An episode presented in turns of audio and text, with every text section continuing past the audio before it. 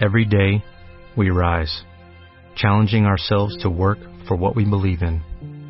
At U.S. Border Patrol, protecting our borders is more than a job, it's a calling. Agents answer the call, working together to keep our country and communities safe. If you are ready for a new mission, join U.S. Border Patrol and go beyond. Learn more at cbp.gov/careers. Vamos a leer los primeros cinco versículos del capítulo 1 del libro de Job. Job, capítulo 1, los primeros cinco versículos. Dios mediante, esta tarde veremos del 6 al 12 y la semana próxima veremos los siguientes versículos. Job, capítulo 1. Vamos a, verlo, a leer los primeros cinco versículos. Dice la palabra del Señor. Hubo en tierra de Uz un varón llamado Job, y era este hombre perfecto y recto, temeroso de Dios y apartado del mal. Y le nacieron siete hijos y tres hijas. Su hacienda era siete mil ovejas, tres mil camellos, quinientas yuntas de bueyes, quinientas asnas y muchísimos criados. Y era aquel varón más grande que todos los orientales. E iban sus hijos y hacían banquetes en sus casas, cada uno en su día, y enviaban a llamar a sus tres hermanas para que comiesen y bebiesen con ellos. Y acontecía que habiendo pasado en turno los días del convite, Job enviaba y los santificaba, y se levantaba de mañana y ofrecía holocaustos conforme al número de todos ellos, porque decía Job, quizás, quizás habrán pecado mis hijos y habrán blasfemado contra Dios en sus corazones. De esta manera hacía todos los días. Amén, hasta aquí la palabra del Señor. Siempre sería bueno hacer una introducción, un poco una introducción al libro de Job, para ponernos un poco en situación, para ver sobre qué nos está hablando, sobre qué nos va a hablar este libro. Y miren, el libro de Job es, sin duda alguna, el libro más antiguo escrito, el libro más antiguo de toda la Biblia. Job, eh, en este libro no se nos habla nada acerca ni del pueblo de Israel, ni tampoco de la ley mosaica. Nos dicen los primeros versículos que Job ofrecía y santificaba por cada uno de sus hijos. O sea, él era el sacerdote de su casa. Job era compatriota, digamos, contemporáneo de los patriarcas, tanto de Abraham, de Isaac y de Jacob. El nombre de Job significa el que se vuelve a Dios o el perseguido por Dios. Cualquiera de esos dos significados nos hablan acerca de la vida de Job. Y en muchas ocasiones en el Antiguo Testamento su nombre nos está hablando de lo que va a ser o ha sido un poco su vida. El que se vuelve a Dios o el perseguido por Dios. Y el tema central del libro de Job gira en torno a esa milenaria pregunta que hoy nosotros también nos hacemos. ¿Por qué sufre el justo? Si Dios es un Dios de amor y un Dios de misericordia. Esa es una pregunta que muchas veces nosotros también nos hemos podido hacer. ¿Por qué sufren los justos? ¿Por qué vemos a veces que hay personas que dices tú, están haciendo las cosas en contra del Señor y parece que les va bien? Parece que la vida les sonríe. ¿Por qué vemos a veces a tantos dictadores que hacen tantas maldades y parece que la vida, la vida le va sobre ruedas.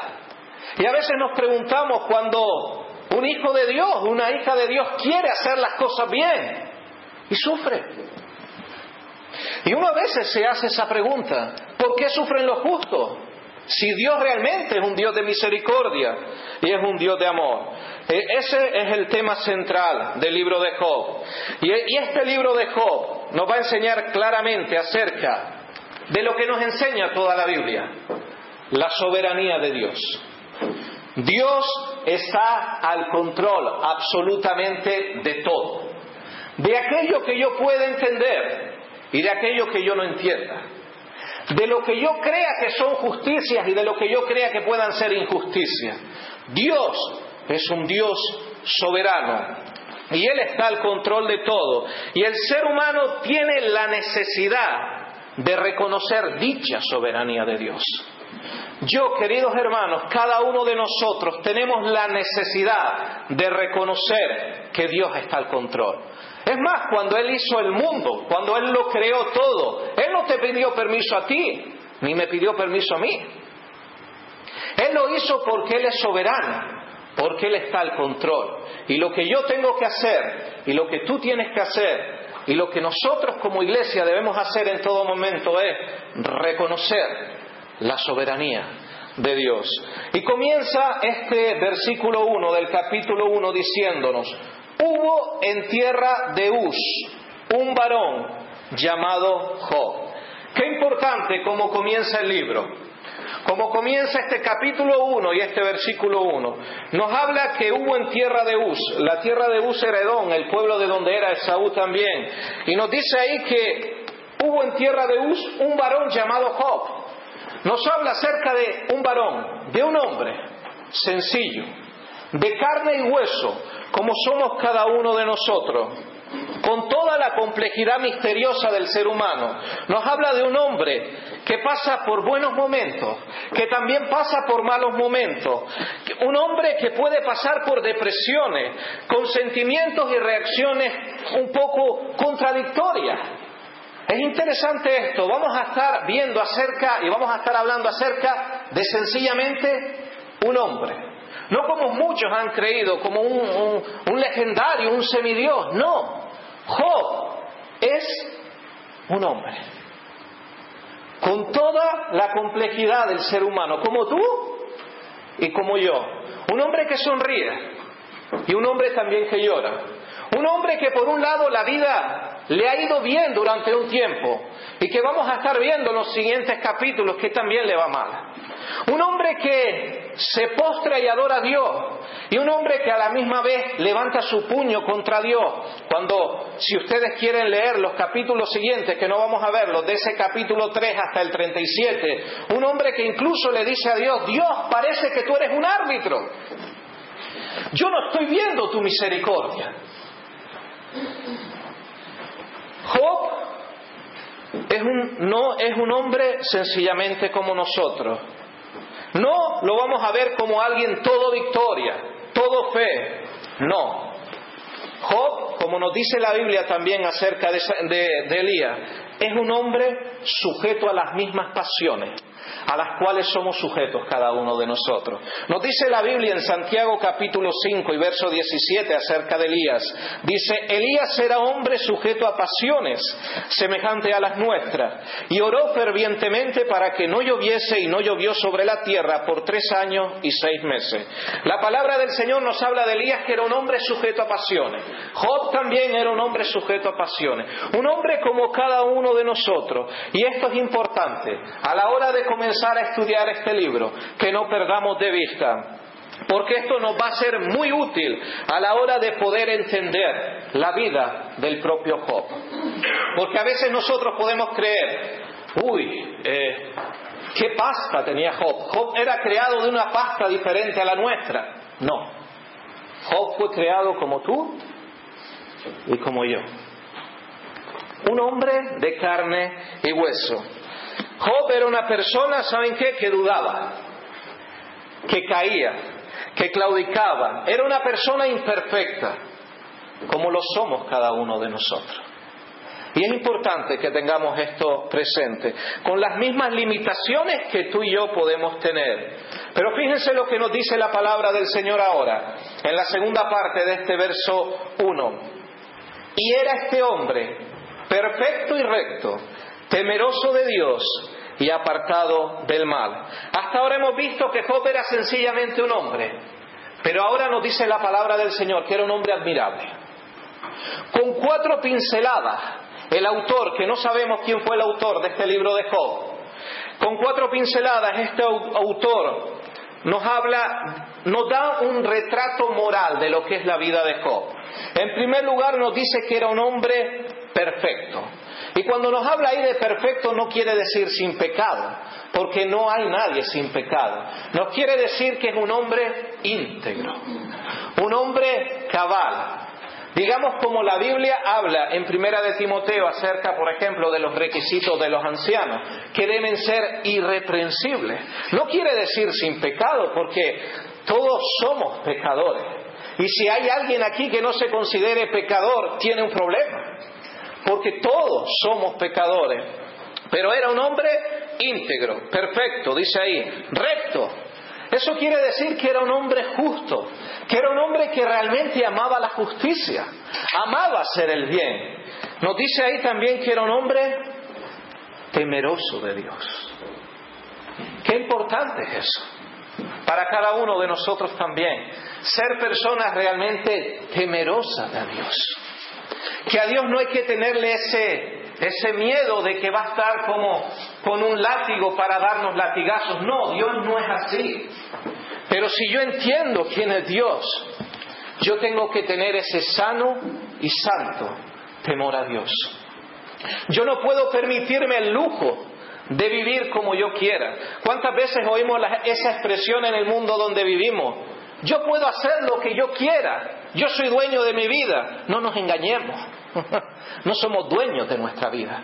El dueño de nuestra vida es Dios. Y es a Él a quien nosotros tenemos que rendir cuenta. Por eso yo como hijo de Dios, tú como hijo, como hija de Dios, no puedes, no podemos permitirnos el lujo de vivir como queramos. Eso lo podemos dejar para gente que no tiene a Dios. Los hijos de Dios y como hay mucha gente que dice, yo puedo hacer con mi vida, con mi cuerpo, lo que me da la gana. Y perdón por la expresión, pero eso es lo que usan muchas veces. Como hijos de Dios no podemos hacer eso. Debemos pensar que cualquier cosa que hagamos, lo debemos hacer porque tememos a Dios. Porque queremos agradar a Dios. Dice que era temeroso de Dios y nos dice ahí también que era un hombre apartado del mal. O sea, era un hombre que era sincero en lo que creía y a la misma vez era sincero también en quien creía. No era un hombre que podemos decir tenía una doble cara o una doble vida. Una cosa por delante y otra cosa por detrás. No era un hombre que era una cosa, usando una expresión de nuestro tiempo, un domingo, el domingo en la iglesia y otra cosa era durante la semana y otra cosa era en el trabajo. Hay gente, incluso cristianos, que dicen, no, yo hago una diferencia entre mi trabajo y los domingos en la iglesia. En primer lugar, cada uno de nosotros somos hijos de Dios. Y somos hijos de Dios el domingo en la iglesia y el lunes en el trabajo, y el lunes con la familia, y el martes con la familia, y cuando vamos al supermercado, y cuando estamos haciendo un hobby que nos gusta, o cuando estamos haciendo cualquier cosa. En primer lugar, somos hijos de Dios. Y debemos ser los mismos. El domingo, el lunes, el martes y cada día de la semana. Job no fue como primero se imaginó Satanás y como luego le iban a decir sus tres amigos también, que era una cosa por delante y otra cosa por detrás. No, su piedad no se limitaba a diferentes sectores, a determinados sectores de su vida, no. Job era un hombre completo en todo, en la familia y luego lo vamos a estar viendo. ¿Saben qué? En el ministerio pastoral que uno ha estado en los últimos años, uno ha conocido gente y ¿sabes qué es lo que más me ha dolido? Cuando hijos de pastores, de ancianos, dicen yo no quiero saber nada de las cosas de Dios, porque mi padre es una cosa el domingo y otra cosa después en el hogar. ¿Saben qué? Tristemente eso pasa. Y oye a hijos y a hijas hablando barbaridades acerca de su padre. La vida de Job no era así. La vida de Job era un hombre que en primer lugar, él era temeroso de Dios, él mismo y en su hogar. Y eso luego se podía transmitir. En la iglesia se podía transmitir con el resto de personas con las que él estuviera. Miren, Job aspiraba a respetar y a cumplir los mandamientos de Dios. Job era un hombre sano en su corazón, como también era sano y sencillo en su ojo, en todo lo que hacía en cómo miraba, en qué había en su corazón. No era perfecto en el sentido de sin pecado, pero sí era un hombre íntegro. Cada uno de nosotros pecamos, pero la idea es no podemos, no podemos pecar deliberadamente. Cuando yo peco, lo primero que tengo que hacer es ir corriendo a la cruz. Ir corriendo al Señor y decirle, Señor, perdón. ¿Cuántas veces el orgullo? ¿Cuántas veces, no sé, tantas cosas? A veces cuando nos dicen algo que nos hacen daño, ¿cuántas veces nosotros queremos saltar por encima? ¿Cuántas veces queremos que esa naturaleza pecaminosa salga en nosotros? ¿Cuántas veces en vez de que el fruto del Espíritu funcione y trabaje en nuestra vida, hacemos que sean las obras de la carne lo que salga en cada uno de nosotros? Yo no estoy diciendo que sea fácil, pero queridos hermanos, debemos vivir realmente una vida temerosa a Dios. Pensar que cualquier pensamiento que yo piense, cualquier palabra que salga de mi boca, cualquier cosa que yo haga, yo lo hago en primer lugar no para las personas, lo hago para el Señor. Y tengo que pensar cómo lo haría el Señor. Y tengo que pensar cómo actuaría el Señor. Algunos podrán decirme, es difícil. Yo les digo, sí.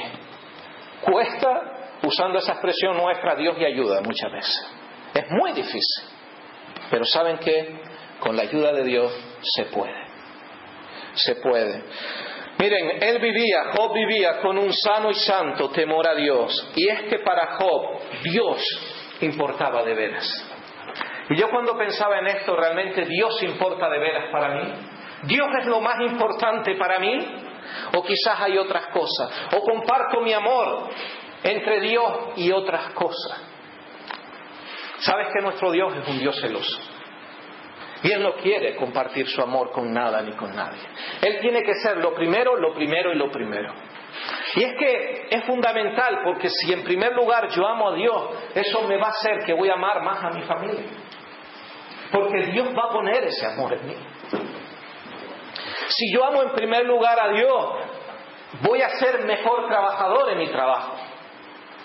Voy a ser mejor compañero en el trabajo, porque estoy viviendo para agradar a Dios en todo lo que hago.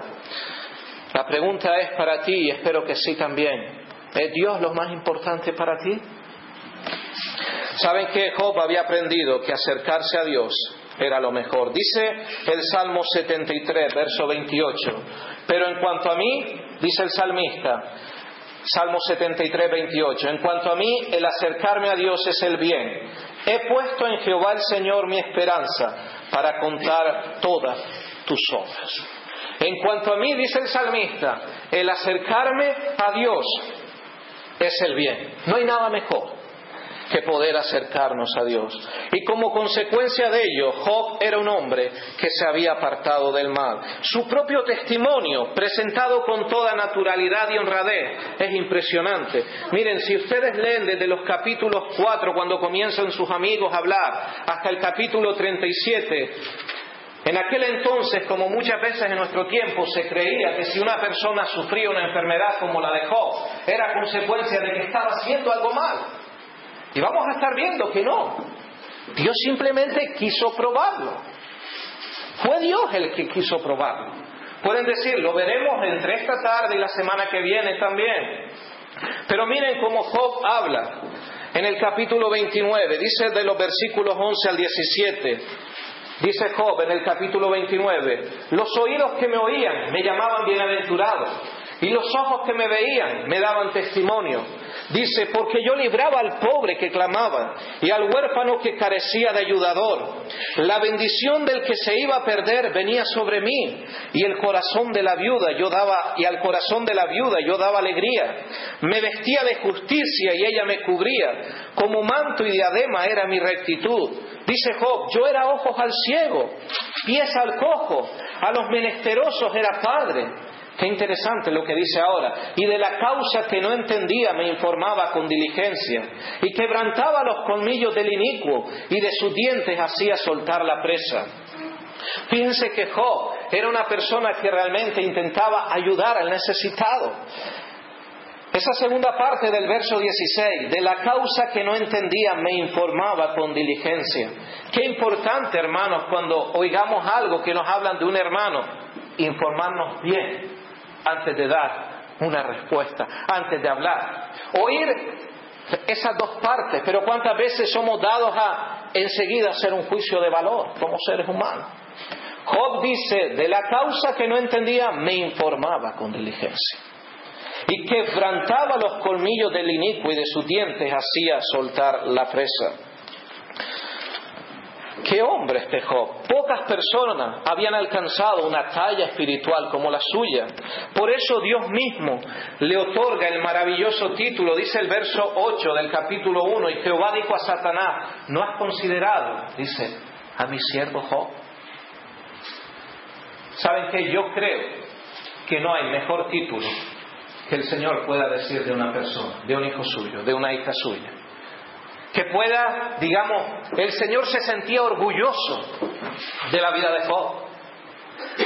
¿Te imaginas que el Señor pudiera decir de cada uno de nosotros, de ti de mí, no has considerado a mi siervo o a mi sierva, pon tu nombre ahora, que no hay nadie como él en la tierra?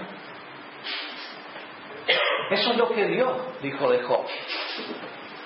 Que el Señor pudiera considerarnos a cada uno de nosotros, wow, vive para agradarme, vive para honrarme, vive para hacer mi voluntad, la voluntad del Señor en todo aquello que Él quiere hacer. Sería maravilloso, ¿verdad?, que el Señor pudiera decir eso de cada uno de nosotros. Y yo a veces me pongo a pensar, ¿Dios puede decir eso de mí ahora mismo? Dios podría decir, no has considerado a mi siervo, en este caso mi nombre, pon tu nombre. Que no hay nadie como Él en la tierra. ¿Por qué? Porque nos dice de Job que era un hombre íntegro, que era un hombre justo, que era un hombre temeroso de Dios y que era un hombre apartado del mal. Y nos dice el versículo 2, y le nacieron siete hijos y tres hijas. Miren, en la antigüedad, en aquel entonces, el tener muchos hijos era señal de prosperidad.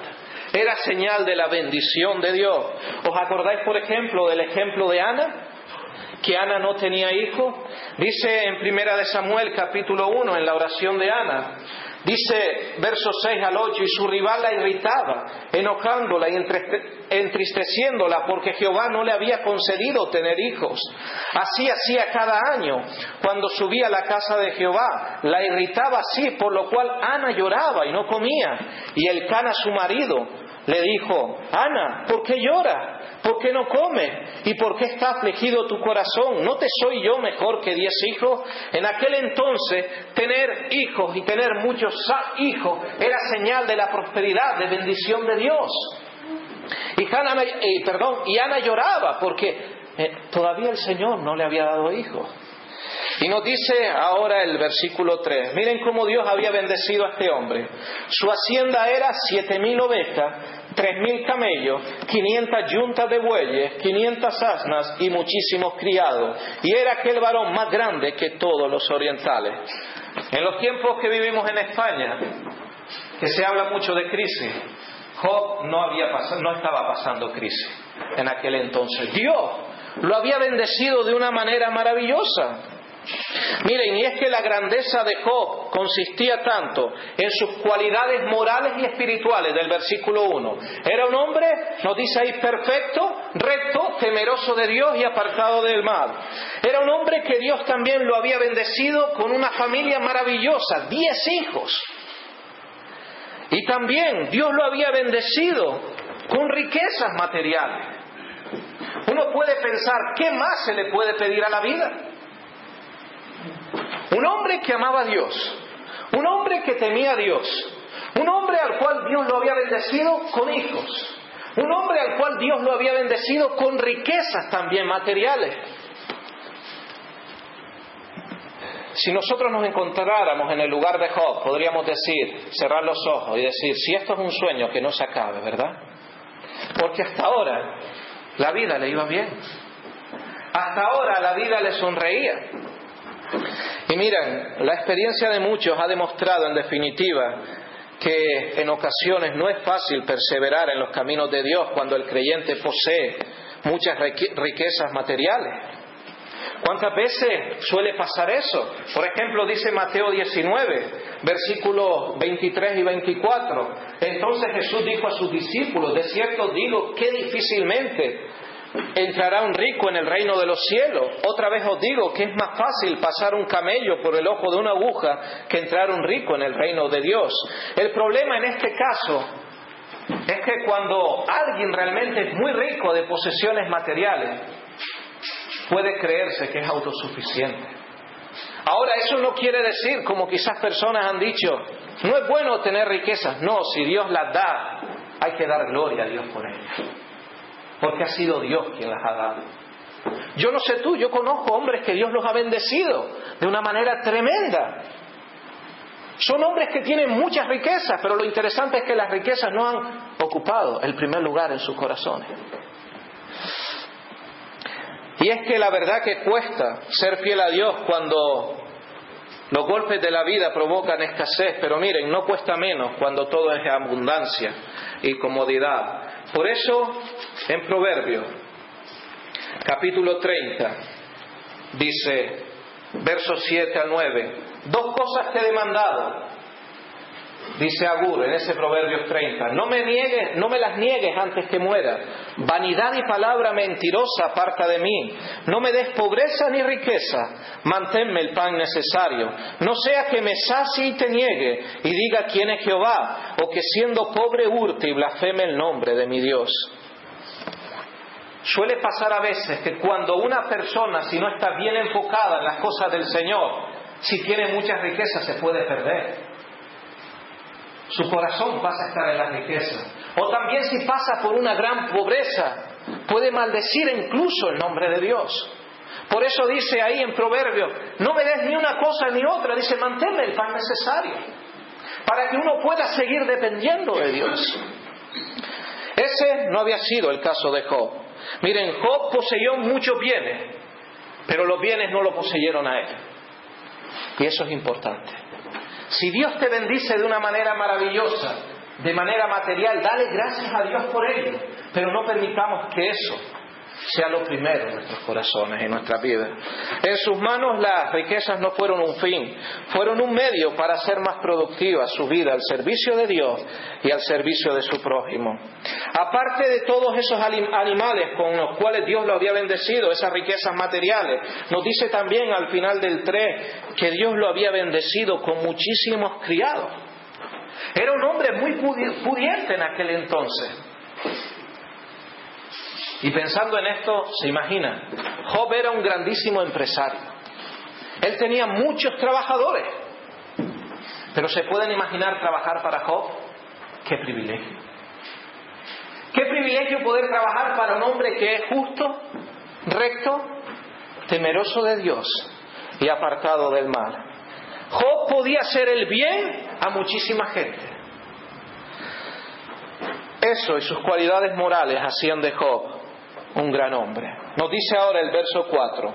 E iban sus hijos y hacían banquetes en sus casas cada uno en su día y enviaban a llamar a sus tres hermanas para que comiesen y bebiesen con ellos. Miren, para Job era un gran consuelo ver, en primer lugar, a este hombre, ver a sus hijos e hijas ya criados y bien situados en la vida. Tenían sus propias casas. ¿Qué padre no le gustaría ver a sus hijos que triunfaran en la vida. Para Job tenía que ser un privilegio, sus hijos eran mayores y cada uno ya estaba bien situado en la vida, tenían sus propias casas, hacían su propia vida. En segundo lugar, verlos prosperar en sus negocios, pues se invitaban unos a otros. En tercer lugar, verlos con buena salud. ¿A qué padre no le gusta ver a sus hijos con buena salud? ¿A qué padre no se le, o madre no se le quiebra el corazón cuando ve que un hijo está enfermo? Y en cuarto lugar, verlos vivir a todos juntos en amor y en armonía. Ese tenía que ser un tremendo consuelo para este hombre. Ellos, sus hijos, hacían sus fiestas, se invitaban unos a otros. Y él decía, qué bueno, mis hijos tienen comunión unos con otros. ¿Cuántas veces hemos visto familias donde los hijos se pelean, los hermanos se pelean unos con otros? ¿No rompe eso el corazón de cualquier padre? Pero en este caso los hijos dicen que hacían banquetes, invitaban a sus hermanas, disfrutaban de un buen tiempo. Podemos decir que la vida le sonreía de una manera maravillosa a Job. ¿Saben cuál era el gran éxito? ¿Cuál fue el gran éxito de la vida de Job? Lo encontramos ahora en el versículo 5. Dice el verso 5, Y acontecía que habiendo pasado en turno los días del convite, Job enviaba y los santificaba, y se levantaba de mañana y ofrecía holocaustos conforme al número de todos ellos. Porque decía Job, quizás habrán pecado mis hijos y habrán blasfemado contra Dios en sus corazones. De esta manera hacía todos los días. La gran preocupación de Job era el estado espiritual de cada uno de sus hijos. Miren, estos últimos cuatro años viviendo en Canadá, Canadá todavía es uno de esos países muy prósperos, que por la gracia de Dios Dios ha bendecido de una manera maravillosa. A mí me dolía el corazón en la iglesia tener hermanos que realmente ellos se preocupaban porque sus hijos, aunque no fueran cristianos, les fuera bien en la vida. Eso es lo que querían. Esa era su gran preocupación, que mis hijos les vaya bien en la vida, que tengan sus casas y que tengan sus coches. Y su vida espiritual era un desastre, y muchos de ellos no eran cristianos. Qué triste cuando un padre, una madre se enfoca en primer lugar en que a su, hijo o a sus hijas le vaya bien de manera material, pero no hacen lo más importante, que es lo espiritual. ¿De qué vale que nuestros hijos le vaya bien de manera material si están perdidos espiritualmente? ¿Vale de algo? Y eso lo tuve que vivir yo en la iglesia y se lo decía a los hermanos, pero, pero no es más importante que los hijos puedan estar bien con el Señor, amando al Señor, obedeciendo al Señor. Dice Mateo 6, buscad qué primeramente?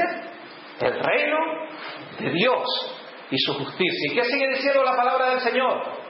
Todo lo demás vendrá añadido. Ese era el, el gran éxito de la vida de Job.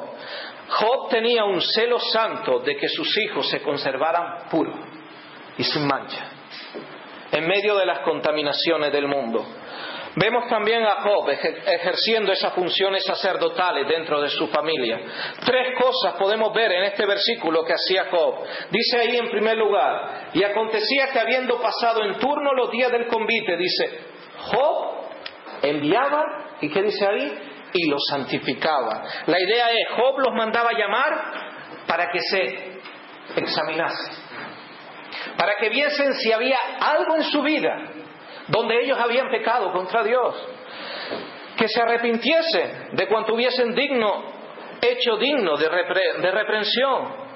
Y es interesante, los hijos de Job eran hijos grandes ya, tenían sus propias casas, y los hijos de Job se sometían a Job. ¿Saben qué? Eso no se consigue de la noche a la mañana. Eso no se consigue en un momento. Eso se conseguía en una vida continua, comenzando desde la cuna y haciendo ese trabajo día a día. En, algunas iglesias donde he estado, ha venido alguna madre con un hijo, una hija de 15 años, y me ha dicho, pastor, ore por mi hija porque yo no puedo meterla a viaje, como dicen aquí. Yo le digo, si tú no has podido en 15 años, ¿tú te crees que ahora con una oración se va a solucionar todo? A veces creemos que haciendo una oración ya el hijo o la hija, eso va a estar todo bien el trabajo, tenemos que hacerlo cada uno de nosotros en el hogar. Donde primero tenemos que ser cristianos es en la casa. Y eso es un trabajo difícil, pero a veces dejamos, porque vivimos en una sociedad que la guardería, que otro, que los colegios incluso enseñan a nuestros hijos. No son los colegios los que tienen que enseñar a los hijos. Dios se lo ha dado a los padres para que sean los padres los que críen. Los colegios enseñan las materias del colegio, pero ¿quién va a enseñar a un hijo valores si no los padres? ¿Queremos que se lo enseñe gente que no tiene a Dios? Nos equivocamos como cristianos si hacemos eso. Pero el tema es, nos metemos en un mundo donde hoy día todos tenemos que trabajar y a veces los hijos parecen que son hasta una carga. Por eso los entregamos ahí a los colegios, a quien sea, desde las 7 de la mañana hasta las 8 de la noche. Es un trabajo difícil, sí, muy duro. Pero no hay trabajo más bendecido que ese. Fíjense que los hijos de Job eran ya mayores. Y Job hacía ese trabajo cada día. Ellos se sometían, a pesar de que fueron ya mayores. Es cierto que Job, que Job, como cualquier padre, no le pueden dar a sus hijos ni la gracia ni la salvación, pero debemos fomentar su santificación con oportunos consejos y oraciones. He conocido padres, tristemente, que saben que los domingos en la mañana mandan a la esposa y a los hijos a la iglesia y ellos se quedan viendo las carreras de coche o las carreras de moto. Y después cuando los hijos son mayores, dice, ¿y por qué la vida de la familia va mal? No, la pregunta sería es, si fuera bien, ¿y por qué va bien?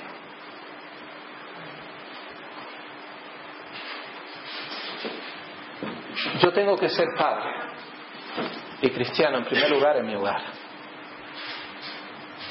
En mi hogar. En segundo lugar, vemos a Job, dice ahí, y se levantaba de mañana y ofrecía holocaustos conforme al número de todos ellos. Job tenía un altar en su casa para su familia. Nos dice que se levantaba de mañana, como quien tiene puesto su corazón en lo que está haciendo. Para Job eso era lo importante. Y es que, en primer lugar, como hemos venido diciendo, el primer lugar de testimonio y trabajo en nuestro hogar, porque no lo olvidemos, las iglesias en general van a ser reflejo de lo que son nuestras familias. Familia sana, como consecuencia tendremos una iglesia sana. Familias enfermas, como consecuencia que vamos a tener iglesias enfermas. Porque las iglesias de qué están compuestas? De individuos, de familias. Si nuestra familia es una familia sana, que ama a Dios, que busca a Dios, que quiere agradar a Dios, eso es lo que vamos a transmitir. Pero si nuestra familia está enferma, muchas veces solo se va a vivir de una apariencia. Y eso no sirve para nada. Vivir de una apariencia. Y miren, en tercer lugar, termina diciendo ese versículo 5. De esta manera hacía Job que todos los días. Vemos a un hombre que era perseverante en sus funciones sacerdotales y como padre. Todos los días. Job se levantaba de mañana y él hacía, le pedía al Señor por cada uno de sus hijos. Lo que quería decir que lo hacía continuamente. Miren hermanos, ya terminando. Hoy día, cuando vemos a un mundo que sufre los efectos devastadores, desastrosos de la desintegración familiar, contemplar la vida de Job y cómo Job ejercía de sacerdote en su familia, tiene que ser como tomar esa agua fresca para un corazón sediento. De manera general en las iglesias, ¿saben que hay tanto divorcio más dentro de las iglesias que fuera? Uno puede preguntarse, ¿es eso tan real? Sí, tristemente. Hay tantas vidas destrozadas más dentro de las iglesias casi que fuera. ¿Qué es lo que está pasando? ¿Saben qué es lo que está pasando? Dios no está ocupando el lugar que tiene que ocupar en la familia. Dios no está ocupando el lugar que tiene que ocupar en primer lugar. Y en mi posición como padre de familia, y como madre de familia, las que soy, y como hijo, Dios tiene que ser lo primero. Miren, recuerden hermanos, el éxito para toda buena relación familiar feliz, matrimonial feliz, de iglesia feliz, no es pensar igual, porque aquí no todos tenemos que pensar igual, si no seríamos robots. Y no somos robots, somos diferentes, pero es pensar poniendo a Dios como el centro en primer lugar de nuestra vida, como el centro de nuestra familia y como el centro de la iglesia y de todo lo que hagamos. En mi trabajo, Dios tiene que ser el centro de mi trabajo. Dios tiene que ser el centro absolutamente de todo. Hasta ahora hemos visto en estos primeros cinco versículos a Job cómo él cumplió su papel como sacerdote de su familia.